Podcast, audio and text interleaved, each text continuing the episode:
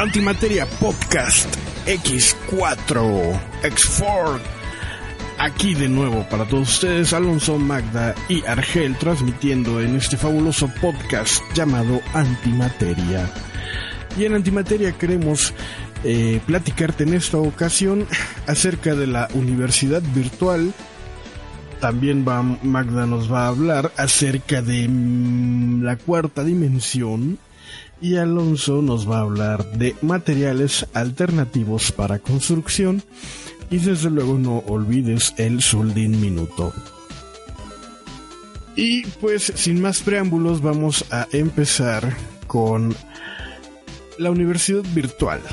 Así es, México en lleva ya eh, varios años que creó una universidad exclusivamente virtual y es nada más y nada menos que la Universidad Nacional Abierta y a Distancia de México, la UNADM. Sí, UNADM. Eh, o UNAD de México. Eh, ya todo el mundo le quiere decir UNAD, porque nadie puede decir UNADM. Pero independientemente de esto, su dirección para que la chequen en internet es www.unadmexico.mx. ¿Y em, qué tiene de especial esta universidad? Bueno, esta universidad depende directamente de la SEP, de la Secretaría de Educación Pública. Esta institución, al depender directamente de la SEP, eh, pues eh, es un poco rara porque no es así como que una institución independiente como lo serían todas las universidades del resto del país. Eh, desde la UNAM, la UAM, el POLI, las universidades estatales, pero la UNADM depende directamente de la SEP. Eh, no es una universidad independiente, por así decirlo, aunque sí es eh, cuenta con su propio reglamento, no es tan autónoma como otras universidades. Eh, y este reglamento también viene muy completo. Y curiosamente, ahorita está la convocatoria para ingresar en el segundo semestre del 2018, que es del 21 de mayo al 22 de junio. Tienes hasta el 22 de junio para checar si es que quieres estudiar aquí. ¿Por qué una universidad virtual? Bueno, antes que nada, hay que hacer una diferenciación entre lo que es una universidad abierta y una universidad a distancia. Ya la universidad abierta o el sistema abierto es muy viejo, es alrededor de los 70 cuando se empieza a crear este sistema abierto ¿Y qué es el sistema abierto? El sistema abierto se crea para trabajadores o personas que no tienen tiempo de asistir a un sistema escolarizado, es decir, a clases. Y em, es un poco polémico porque se parece en lo que estuvo de moda en los 60s y 70, 50, 60 y 70 eh, de estudios por correspondencia ¿no? Estudia tal cosa por correspondencia. Eh, pues más o menos sería aquí lo que es eh, el, sistema abierto. Antes del Internet, la gente iba, se inscribía, pasaba el examen de admisión y lo que hacía es que el maestro, que no era maestro, era un asesor, eh, no te daba clases, te daba una lista de lecturas o una lista de libros que leer y tú tenías que leerlos, sacar tus resúmenes, hacer prácticas, hacer ejercicios, eh, trabajos, problemas, eh, y se los presentabas a cada semana, una vez a la semana, al profesor. El profesor medía tu avance, te decía que ibas bien, te daba una especie de asesoría, eh, vas bien aquí, vas bien acá, te resolvía dudas de manera muy escueta y ya al final presentabas exámenes o trabajos eh, para ir eh, calificando tu progreso y tu conocimiento. Este tipo de universidades abiertas eh, se creía que iba a facilitar la titularización de muchas personas que requerían precisamente un título para poder trabajar. No todas las carreras se pueden impartir en este sistema abierto. Por ejemplo, medicina es prácticamente imposible que se otorgue en sistema abierto, enfermería tampoco, eh, odontólogo mucho menos. Pero sí hay carreras que se prestan para este tipo de enseñanza, de este sistema de enseñanza educativa, como por ejemplo derecho, eh, también eh, trabajo social, eh, creo, y este, muchas las carreras que están disponibles en este sistema abierto varían de universidad a universidad. No todas las universidades tienen sistema abierto, por ejemplo la UAM, la Universidad Autónoma Metropolitana no tiene sistema abierto, la UNAM sí, y varias estatales. Eh, pero el sistema abierto no deja de ser presencial. Una vez a la semana tienes que ir a la asesoría, que a veces son los sábados o algún día entre semana. Pero la gran mayoría son los sábados y es, eh, como dije, presencial. Con el advenimiento del Internet se crea el sistema a distancia eh, este sistema es muy reciente, tendrá menos de 5 años que se creó y nadie sabe cómo hacerlo. No hay así que digas una pauta de cómo debería de ser la educación a distancia.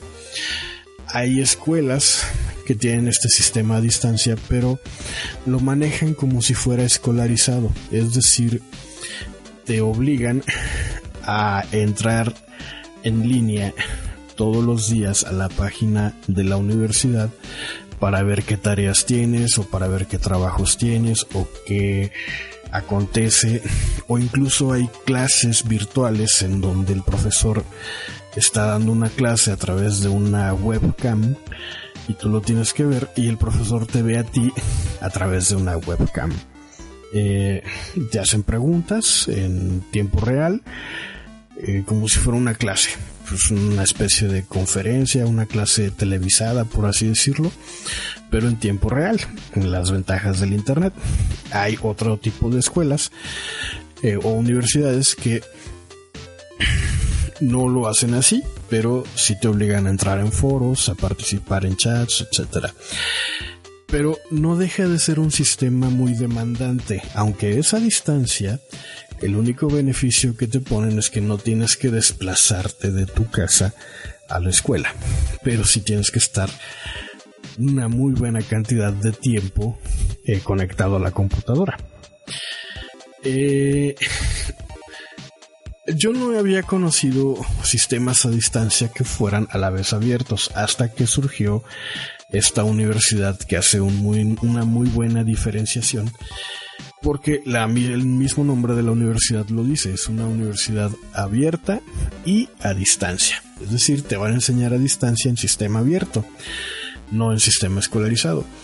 Eh, la propia UNAM no tiene esa diferencia. Eh, para, para ellos, una cosa es el sistema abierto y otra cosa es el sistema a distancia. Y el sistema a distancia sigue siendo prácticamente presencial, pero a través de, internet tienes que estar una buena cantidad de tiempo pegado a la computadora.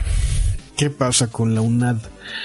Eh, con la UNAD México, su sistema abierto y a distancia, en teoría no tienes que estar pegado tanto tiempo a la computadora, eh, porque sus clases eh, bueno, para empezar, las carreras que ofrecen, que obviamente como es una universidad virtual, ofrece 24 licenciaturas e ingenierías en línea, o 27, porque creo que iban a agregar unas más este año. Eh, es la que más oferta educativa tiene en comparación de todas las demás universidades del país. Muchas universidades del país solo tienen dos, tres, cuatro, cinco carreras eh, en su modalidad a distancia. Y esta UNAD pues sí tiene bastantes, ¿no? Tiene desde desarrollo de software, nutrición, eh, administración, derecho, psicología, eh, ingenierías en logística, la licenciatura en matemáticas, etcétera. Y Em, antes de adentrarnos a cómo son las clases, vamos a hablar del proceso de admisión. La UNAD te pide obviamente como primer requisito una muy buena computadora, una buena conexión a internet y eh, micrófono, audífonos, webcam para poder este entrar, ¿no? Obviamente si no los tienes, de todos modos puedes entrar, pero en las clases pues vas a sufrir mucho y no vas a lograr una calificación adecuada y vas a reprobar. Eh, ¿Cómo es el proceso de admisión? Bueno, ahorita está la convocatoria. La UNAD te pide que ingreses tus papeles, pero los tienes que escanear. No es así como que le tomes una foto con el teléfono y ya subes tu certificado este, a, la escuela, ¿no? Eh, tiene que ser un escáner bueno porque te pide una serie de especificaciones de los documentos que tienes que escanear, mínimo 300 dpi, X tamaño, en formato de imagen. Ni siquiera te piden PDF, te piden formato de imagen. Eh, fotografías digitales, etcétera.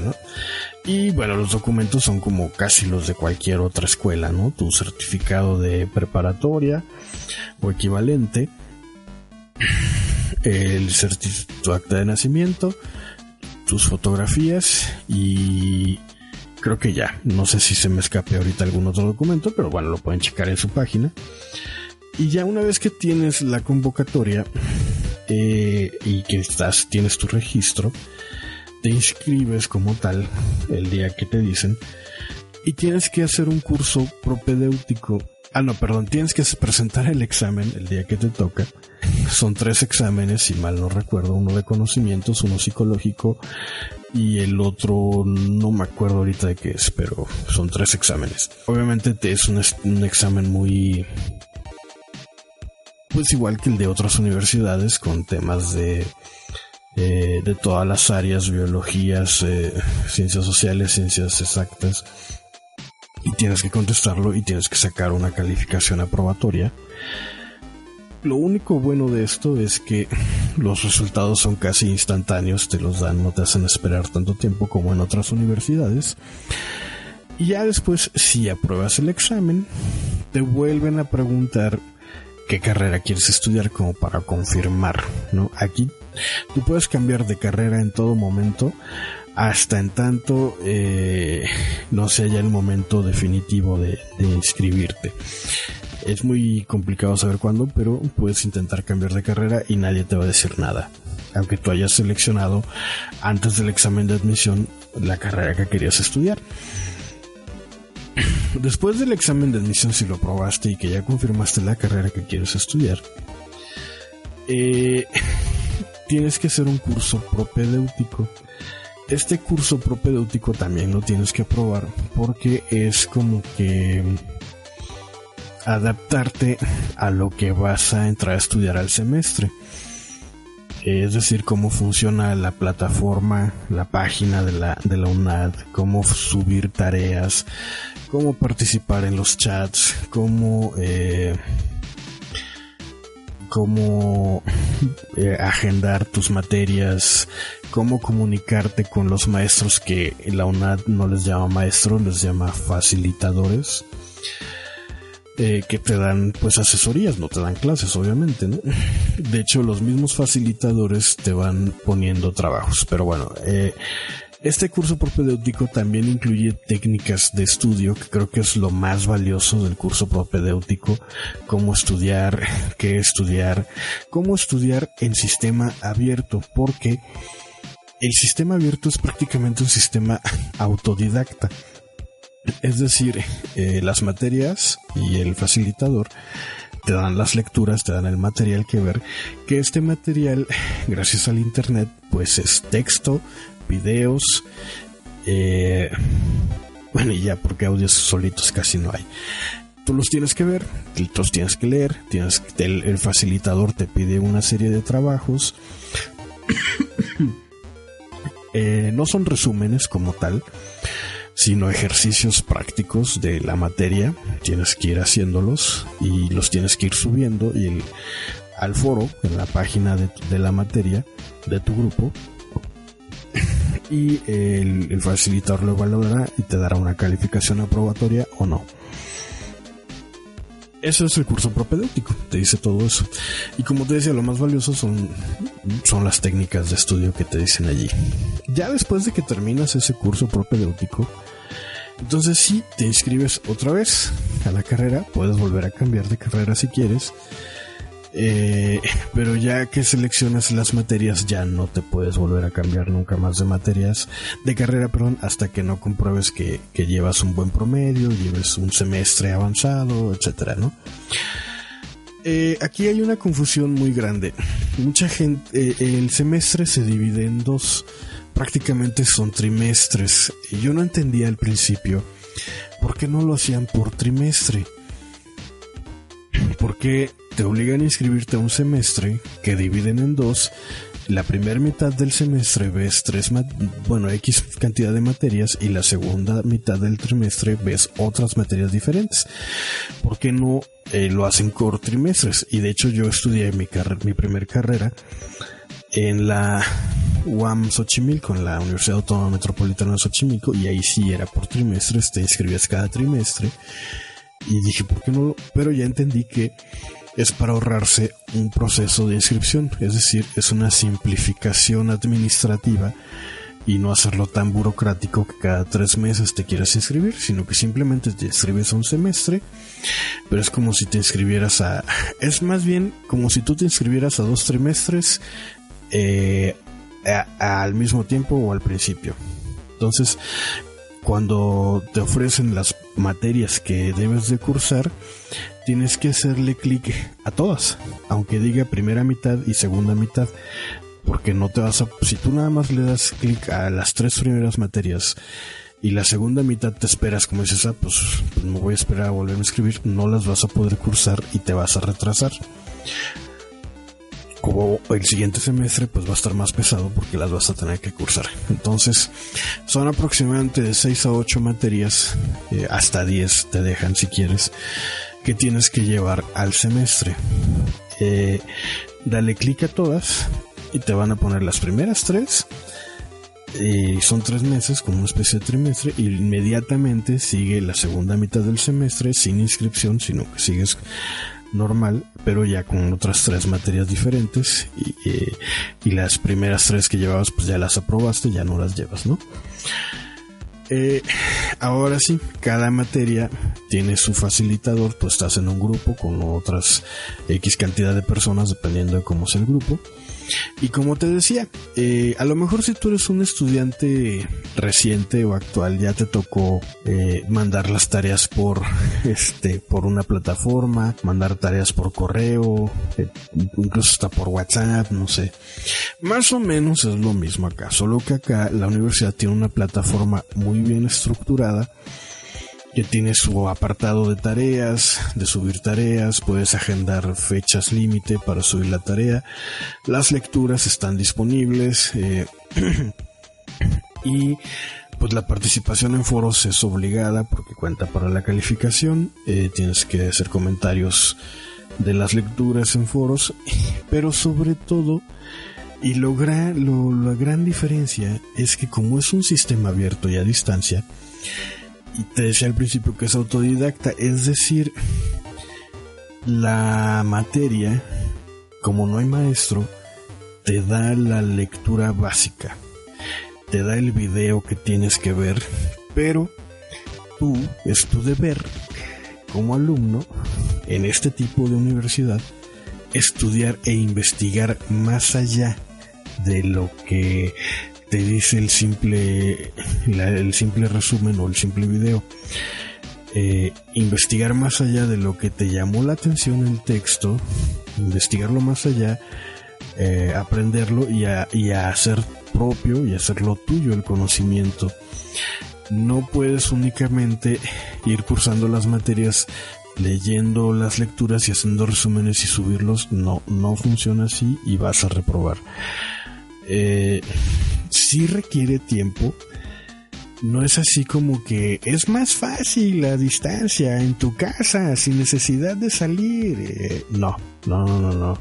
Yo creo que estudiar a distancia y el sistema abierto es doblemente difícil porque nadie te obliga a entrar a la página de la escuela, leer la lectura que tienes que leer, investigar más allá en internet acerca del tema y, el, y procesar y elaborar un trabajo con lo que investigaste y con lo que leíste y subirlo.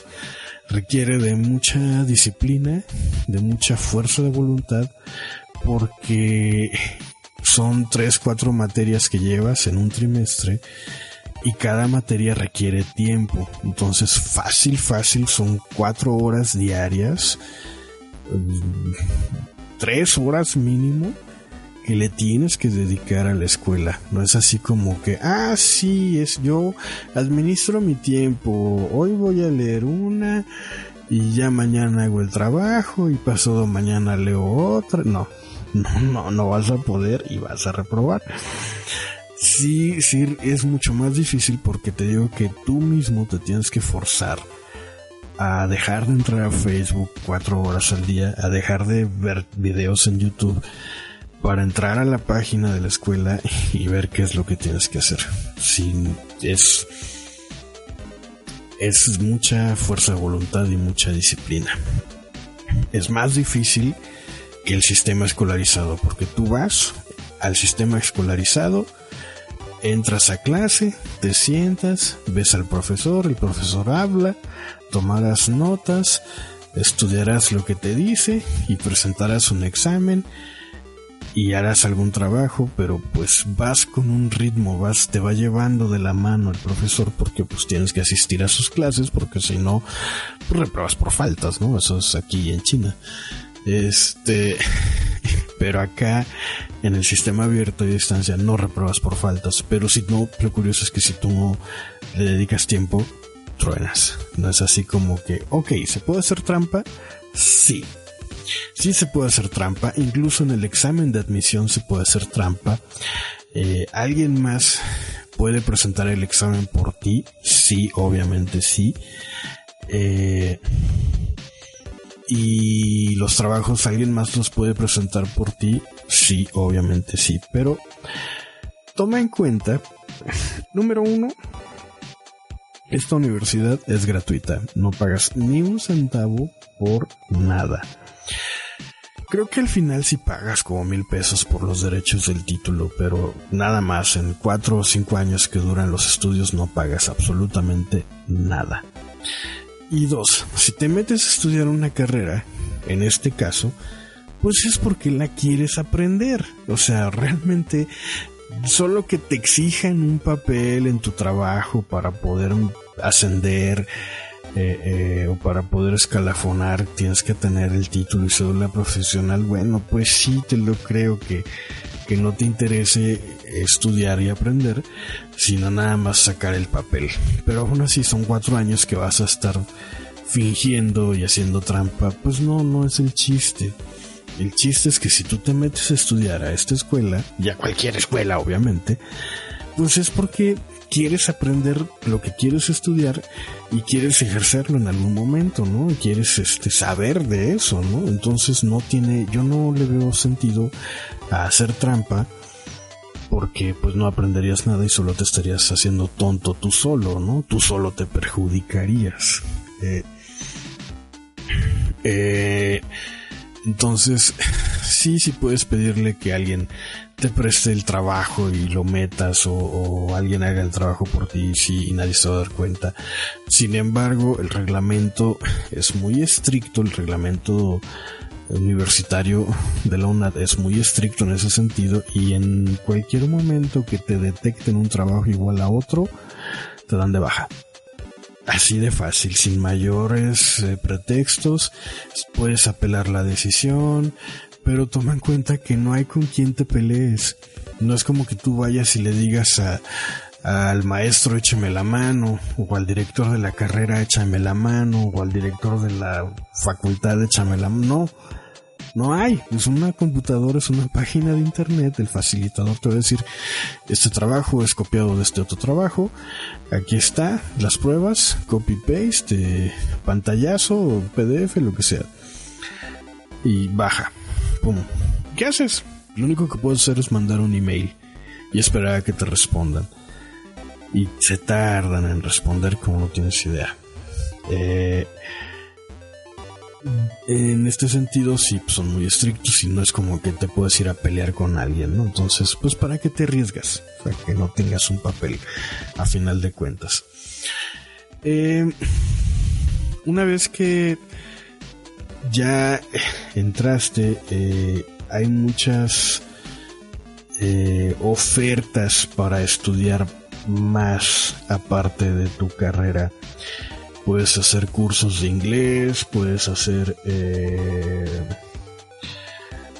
cursos extras de otro tipo de conocimientos, eh, etcétera. la verdad es que solo depende de ti qué tanto vas a estudiar, qué tanto vas a aprender, eh, si nada más te vas a dedicar al mínimo o si realmente quieres aprender mucho, las puertas están ahí, hay un mundo de conocimiento. Lo único que no me gusta es que, y no es solo en la UNAD, todas, todas las escuelas a distancia se copian entre todas. sí. Hay videos, eh, hay eh, todos los videos que están en YouTube, los los utilizan y te dicen, ve este video de YouTube. No es así como que material propio de la universidad. No. Creo que sí tiene textos propios de, elaborados por la universidad acerca de las materias. Pero pues todo lo que leas está ahí en, en, o lo que tienes que estudiar como de forma complementaria, pues te lo ponen de otras universidades o de YouTube o de otros canales. Entonces, se podría decir que la educación a distancia es fake porque finalmente tú puedes organizarte tu propio programa educativo y estudiar sin necesidad de tener una universidad. Lo único malo es que obviamente no tendrías el título ni la cédula profesional que final de cuentas muchos exigen eh, eso y por eso es que muchos estudian. Un ejemplo clásico eh, son los desarrolladores de software. Tú no necesitas estudiar una ingeniería o una licenciatura en desarrollo de software porque finalmente para desarrollo de software lo que te piden ya en el mercado laboral, contratación de empresas, son certificaciones. Tú puedes estudiar lenguajes de programación por tu cuenta e, e, irte certificando.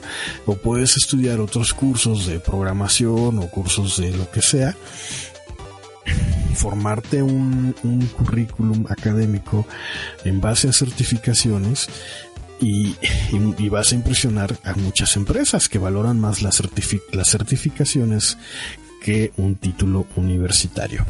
Pero bueno, ese es en el caso de esa carrera en específico. No es que administración de empresas puedas hacer lo mismo, ¿no? Entonces, valora bien tus, tus opciones y, y ve si te conviene estudiar. A mí me encanta esta universidad, en primera porque es gratis, en segunda porque tiene una gran oferta de, de educativa y, y, en tercera porque sí está muy bien estructurada. Yo he querido entrar a otras universidades en su modalidad a distancia y no están tan bien hechas, su plataforma está mal, se les cae, no tienen claro si es el sistema abierto o sistema escolarizado a, distancia.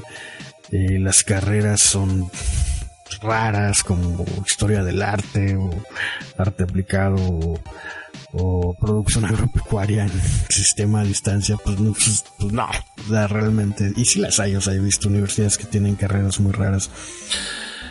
Eh, pero bueno, eh, muchas universidades estatales tienen su, departamento de educación a distancia, pero como la UNAD creo que, en este sentido obviamente pues, sí les lleva mucha distancia en mejoría porque pues esa es su naturaleza así se creó así se fundó las otras son así como que por no dejar por cumplir con el trámite no por cumplir con el hecho de tener un, un departamento de educación a distancia pero no es que le pongan muchas ganas a eso ¿no? Es como, como este restaurante de, del payaso Ronald muy famoso que en algún momento quiso que estuvieran las cafeterías de moda y dijo, ah, pues yo también, ¿no? Yo vendo hamburguesas y ¿por qué no puedo vender café y pastel?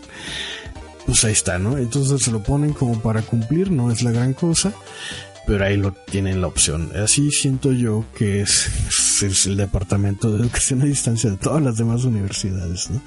Pero bueno, cada quien tendrá su propia experiencia y cada quien contará cómo le fue en la feria. Por mi parte es todo y ahora vamos a escuchar a Magda que eh, nos viene a platicar acerca de la cuarta dimensión. Cuando pensamos en otras dimensiones, fácilmente podemos traer a nuestra mente escenas tomadas de historias de ciencia ficción. Pero la idea de que si existen otras dimensiones más allá de las que podemos observar o sea, por dimensión me refiero a altura, anchura y profundidad. Pues es tan originalmente remota que Aristóteles ya se lo preguntaba. Aunque bueno, mm, qué cosas no se preguntó Aristóteles, era súper hashtag filósofo y geek de la ciencia y del método. Pero bueno, él este, él intentó utilizar el método inductivo-deductivo inicialmente, que es intentar explicar a partir de la observación algunos fenómenos y también intentó poner orden para la explicación científica. Pero, en fin, regresando a los tiempos actuales, la física moderna aún se pregunta sobre la existencia de otras dimensiones no perceptibles a nuestros simples ojos. No, no se trata de, un tema este, de pseudociencia o, o de esoterismo, o sea, al contrario, matemáticamente esta posibilidad es muy factible y aunque no exista ninguna evidencia física tangible de todo lo que vamos a hablar el día de hoy, es, es de las principales eh, teorías que, pues que se están trabajando hoy en el mundo moderno de la física. Todos, pues bueno, fácilmente podemos ubicar un punto en el espacio, un punto cualquiera. Al desplazar el punto de arriba abajo, de izquierda a derecha, al frente y, y atrás, pues podemos permitir con una secuencia de puntos imaginar líneas. Las líneas pues son eh, de una sola dimensión, pero al unirlas podemos imaginar eh, pues volumen y por lo tanto conformar tridimensionalidad como el mundo en el que vivimos donde pocas cosas si no es que nada tiene una dimensión o dos aunque bueno para fines de ejemplos podríamos considerar de dos dimensiones pues cosas como por ejemplo un dibujo en una hoja en fin, ¿por qué les estoy diciendo todo esto? Son conceptos muy básicos que aprendemos en la primaria, sin embargo es difícil no pensar en, en términos más allá de, de lo que estamos acostumbrados, sobre todo hablando de lo que existe y de lo que no existe. Pero a mí algo que me llama mucho la atención pues es esta facilidad con la que, por ejemplo, nuestro cerebro puede atribuir dimensiones a cosas de dos dimensiones. Es decir, por ejemplo, una foto tiene dos dimensiones, pero representa un objeto tridimensional y no lo dudamos. O nos parece que tiene dimensión aunque solamente esté presente como foto, como imagen, o un dibujo o un video. Eh, es muy fácil imaginarlo con volumen.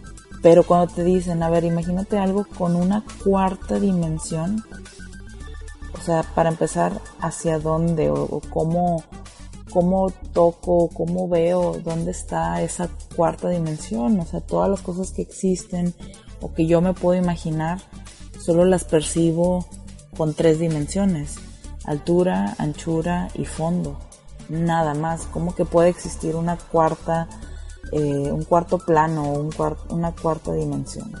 Pues bueno, hay una forma muy, muy poética, por así decirlo, muy clásica, de tratar de entender este concepto. Y es a través de un cuento que seguramente algunos de ustedes ya conocen, es clásico. Y sobre todo si ustedes, como yo, han visto toda la producción de difusión científica de Carl Sagan en video, ya que él, hablando de estas teorías, menciona este ejemplo que les voy a compartir más adelante. Pero volviendo a esta premisa inicial de que existen matemáticamente o teóricamente otras dimensiones que nuestros sentidos son incapaces de percibir, pero que no necesariamente sean inexistentes por la mera imposibilidad de ser vistos por nuestros sentidos, pues es algo que ha cautivado a muchos a lo largo de los años. Porque para empezar, si existen estas otras dimensiones, pues ¿dónde están, verdad? O sea, es como si tú intentas explicarle los colores a alguien que nunca ha visto, ya sea porque tiene, no sé, una ceguera de nacimiento o discromatopsia, o, bueno, eso es ceguera el color, o explicarle un aroma a alguien con anosmia que nunca, es, nunca ha olido, pues es bastante complejo. Sin embargo, eh, a alguien muy inteligente llamado Edwin Abbott eh, se le ocurrió en 1884 cómo explicar la cuarta dimensión. Él era matemático y seguramente tenía mucho tiempo libre y logró hacer este cuento que se llama Planilandia. Planilandia es un lugar que era, pues digamos, este universo, ¿no? Bidimensional. Y así se llamaba, Planilandia. Estaba conformado por polígonos de dos dimensiones, o sea, cuadrados, triángulos, hexágonos y todos estos que solamente tenían altura y anchura, es decir, eje X y eje Y. Todos los habitantes de Planilandia, pues al no tener profundidad, se encontraban adheridos a una existencia espacial básica, plana. Solamente podrían percibirse entre ellos como si fueran líneas. Porque sí, o sea, básicamente si tus ojos están pegados al mismo plano en el que existes, pues todo lo que te rodea carece de volumen si vives en Planilandia y no existe nada más. Es como si yo tomo una hoja de papel y la trato de poner frente a mis ojos, y mis ojos pegados a la superficie pero en horizontal eh, con esta pues el mundo que se observa solamente son líneas. Y el lector o sea nosotros los lectores de Planilandia en tercera dimensión pues claro que podemos ver todas las figuras geométricas no representadas en la hoja ver sus formas sus líneas sus ángulos y todas sus demás características. Pero bueno, ya imaginándonos este escenario, tenemos al personaje principal de la historia, que es un cuadrado. Este personaje principal, un día muy afortunado, de repente tiene un encuentro con una esfera. ¡Wow! ¿Qué es esto? dice el cuadrado. Pues si bien el avistamiento desde un plano bidimensional solamente le permitiría al cuadrado pues ver el segmento de esa esfera que está dentro de su dimensión. O sea, aunque se topó con la esfera, realmente esta esfera solo va a aparecer ante sus incrédulos y cuadrados ojos, pues como un círculo. Un círculo que aparece de la nada, que crece y que desaparece. Imaginen pues como una barra de pan una de esas barras que ya vienen rebanadas o los cortes de imagen de una resonancia magnética en la que únicamente logras ver la sección o la rebanada que atraviesa el corte. Pero pues si ya tú te desplazas hacia arriba y abajo o a un lado a otro, puedes ver eh, la figura completa eh, con una tercera dimensión o imaginártela, porque al final pues esto es lo que permite ver este plano. Obviamente, pues los amigos del cuadrado se rieron de él, pues cuando él platicó su anécdota de su encuentro. Eh, de hecho, bueno, el cuadrado, esta, este, esta parte no, no la menciona el libro, pero todos sabemos que el cuadrado tenía un podcast y cuando hizo su nota sobre ello, solamente sus amigos pudieron decirle nerd de las dimensiones porque eh, pues bueno por, para fortuna del cuadro pues él logra salir de su, de su dimensión plana cuando la esfera lo saca de ahí y lo levanta, es decir, lo eleva de su plano bidimensional para ver o para poder admirar desde arriba a Planilandia y entender la perspectiva de la tercera dimensión y conocer a la esfera. Y bueno, en fin, ¿qué pasaría si, por ejemplo, en nuestra realidad se nos presentara un objeto con cuatro dimensiones? La forma más sencilla de, imaginar un, un objeto 4D, en, cuatro dimensiones. No, no es a través del ultrasonido 4D que venden por ahí en algunas clínicas, no, sino a través del tesseracto. El tesseracto es un cubo de cuatro dimensiones. De hecho, Wikipedia tiene una animación genial de cómo es esta forma. Es este un hipercubo. Y pues en teoría podría haber más de cuatro dimensiones, 8, 12, 20, etc.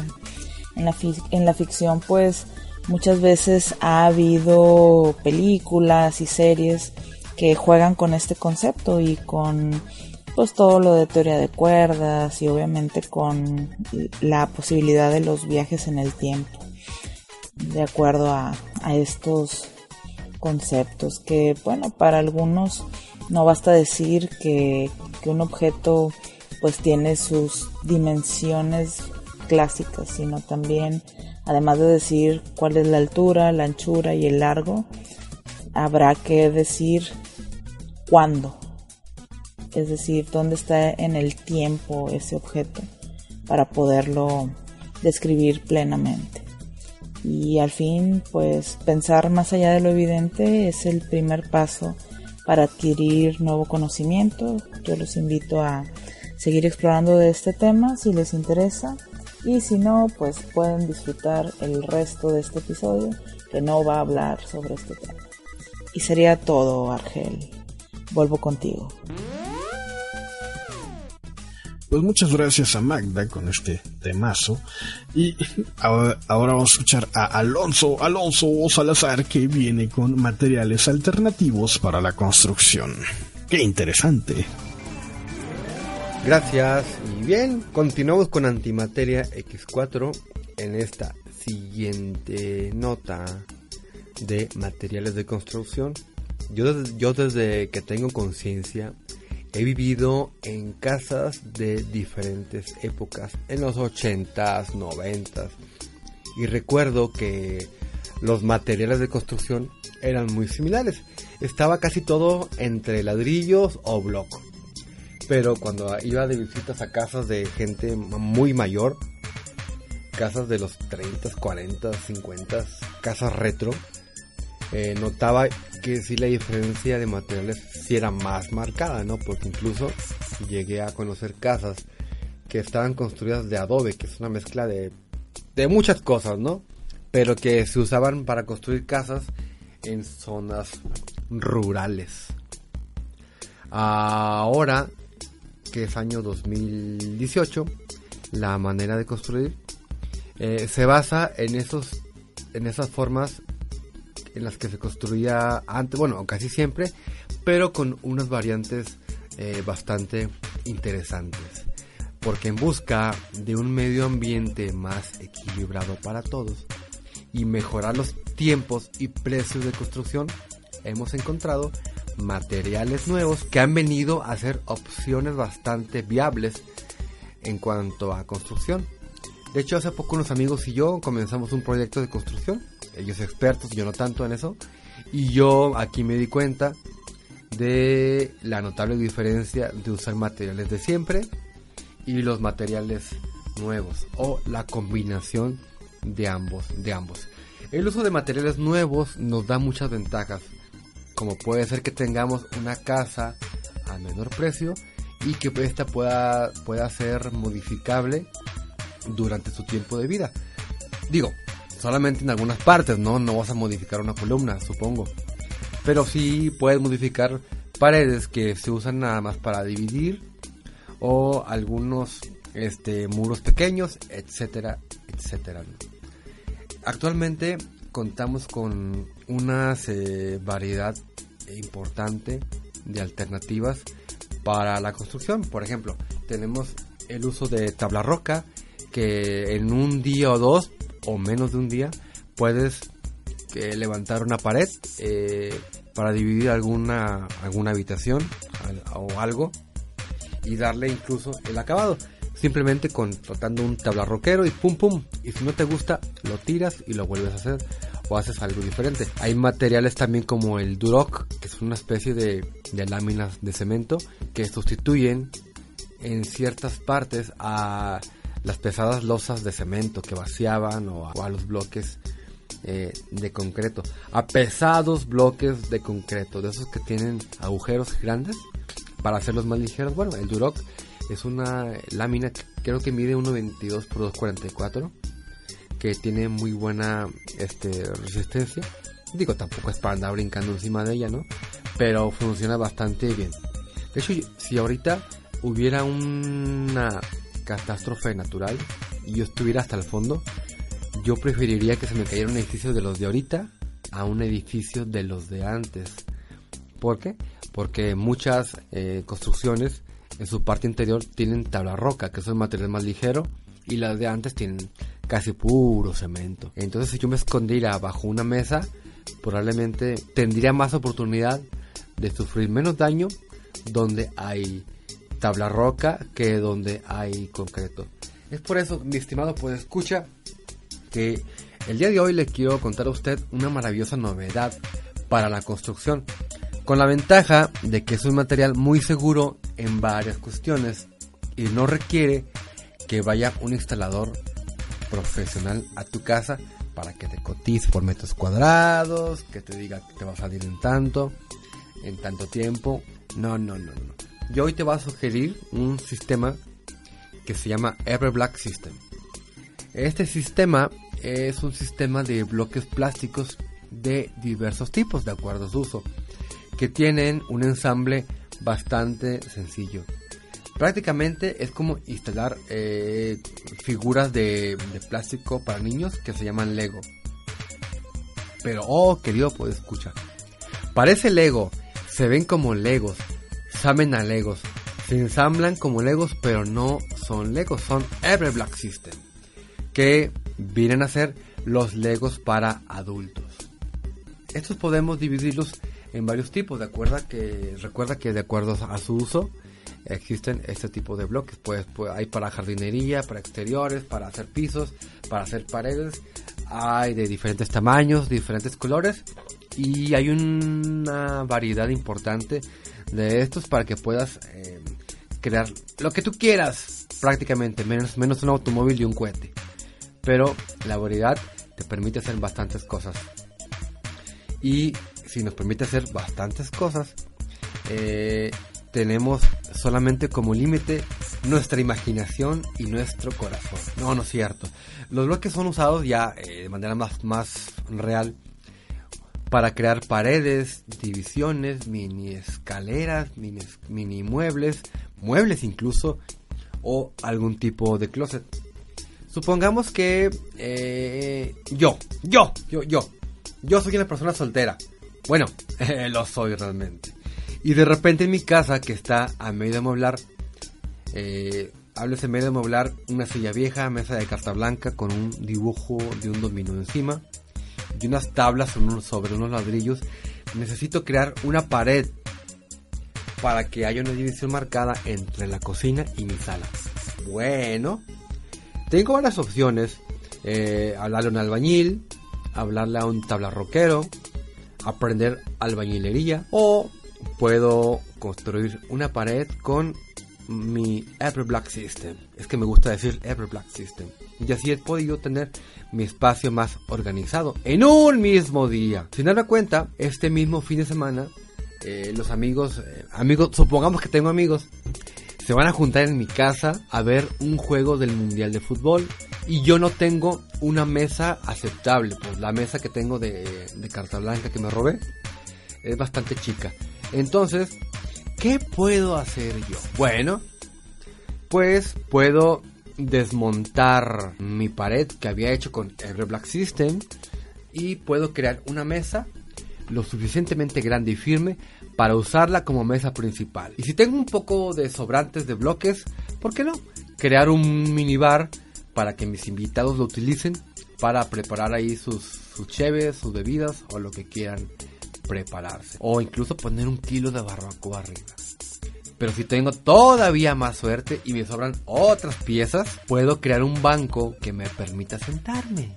Y así ya me ahorro la silla. Ahora, también supongamos que ya se me acabaron las piezas, ya no tengo este más cosas para más Ever Black System para desarmar o armar, para armar más cosas.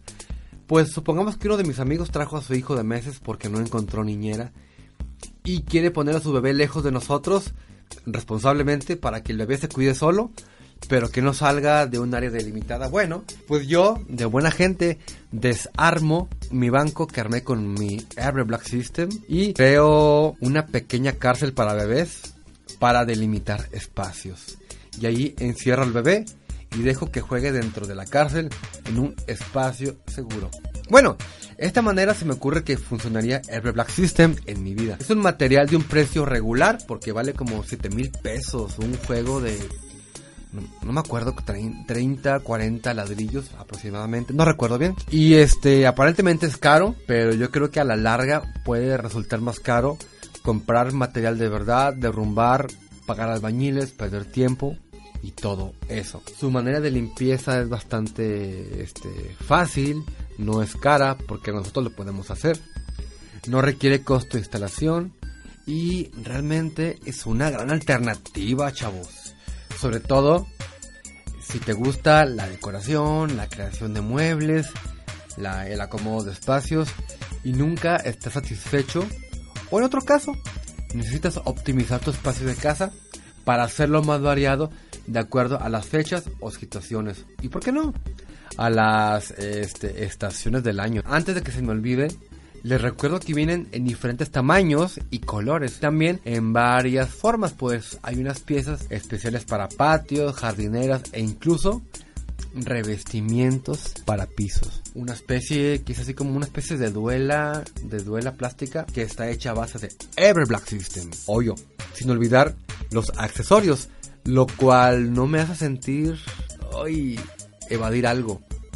Bueno, es que imagínense, eh, otro ejemplo que no quiero evadir. Se viene a, mi casa un amigo a vivir y yo tengo el problema de que ese güey, aparte de que huele feo, sus horarios de sueño son muy irregulares y pues yo antes me cae muy bien, pero no quiero correrlo y busco una solución. Digo, ah, con mi Ever Black System puedo crear una pared con un hueco, o sea, para una puerta, y con los accesorios puedo adaptar una puerta colgante para dividir y que sus ruidos o la luz que él utiliza no este, me distraiga a mí de mi sueño o de mis eh, actividades. Bueno, esperamos tus comentarios, amigo pues escucha y sobre todo queremos oír tus pensamientos para saber con qué, qué usos le darías a tu Every Black System si lo compraras o la manera en que Every Black System cambiaría tu vida o si crees que este sistema no es para ti y prefieres vivir con un taparrabos dentro de una choza. Gracias Antimateria, vuelvo contigo, poderoso líder, al estudio. Gracias Alonso, muchas gracias. Y ahora vamos con Suldin y su Suldin Minuto, la sección favorita de todos ustedes con mi gran amigo Cristian, alias Suldin, que está en Canadá y nos va a platicar de esto que viene a continuación. Y ahora el Suldin Minuto. Vamos a hablar de otro videojuego y de uno del que quizás hayan escuchado, pues su nombre es ahora sinónimo de dificultad. Me refiero a Dark Souls. Para resumirlo, se trata de un juego de acción-aventura con tintes de rol, que está ambientado en un mundo de fantasía medieval muy muy oscuro, y que se ha hecho de una legión de fans muy leales, entre los que me incluyo. Pero, ¿es Dark Souls realmente un juego difícil? Bueno, si nos vamos por la definición de la Real Academia de la Lengua, sí, porque presenta obstáculos. Sin embargo, creo que una palabra que lo describiría mejor sería exigente. Digamos que empiezas a jugarlo como a cualquier otro título y poco a poco te vas adentrando en su mundo, vas explorándolo y pues te das un poco la libertad de sentirte pues el protagonista de esa aventura, ¿no? El héroe que está destinado a salvar a todo y entonces Dark Souls te agarra y te parte la madre literalmente riéndose absurda y profundamente de cualquier esfuerzo que hagas por sobrevivir. Si llegas con demasiada confianza, el juego te va a castigar porque precisamente esto se trata de que lo tomes en serio. Suena, suena un poco absurdo, pero la verdad es de que a pesar de que el juego te derrota una y otra y otra vez, en el momento en el que consigues mejorar tus habilidades, poner más atención al escenario, a los enemigos, a los patrones de ataque, a todas las herramientas que te brinda ese juego para superar los obstáculos que te presenta, y una vez que pules esa técnica y lo sobrepasas, es una sensación de verdad indescriptible. Dark Souls es un título al que una vez que lo juegas, esa inmensa emoción que produce el descubrir que fuiste capaz de superar un reto que creías estaba más allá de tus capacidades. Al sumergirte en su mundo, entrarás en una atmósfera opresiva donde prácticamente todo lo que veas tiene la única misión de matarte. Sin embargo, hay rayos de esperanza algunos personajes que están ahí para darte ánimos, algunos mensajes que encontrarás en el suelo y que transmitirán chistes, bromas o incluso también precisamente mensajes que te devolverán esa esperanza. Literalmente puedo pasarme horas hablando de Dark Souls y no terminaría de alabarlo. Pero si no lo han jugado, están en un momento de suerte, ya que este año sale el remaster en prácticamente todas las consolas, así que pues no hay excusa para no probarlo no se arrepentirán de verdad. Yo soy Suldin y nos vemos en la próxima.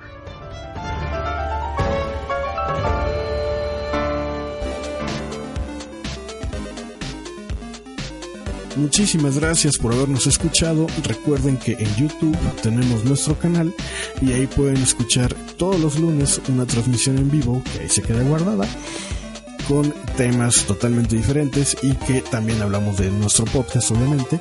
Así es que tienen más antimateria por escuchar todos los lunes y este podcast todos los miércoles, a veces martes. Así es que antimateria doble diversión. Recuerden que pueden mandarnos sus comentarios a antimateriapodcast.gmail.com Y no me queda Mm, perdón ustedes, no me quedan este más que despedirnos. Eh, su despedida, por favor. Eh, o ya se despidieron. Así ya. Y bueno, pues hasta pronto. Nos vemos. Bye. Este podcast está bajo una licencia Creative Commons.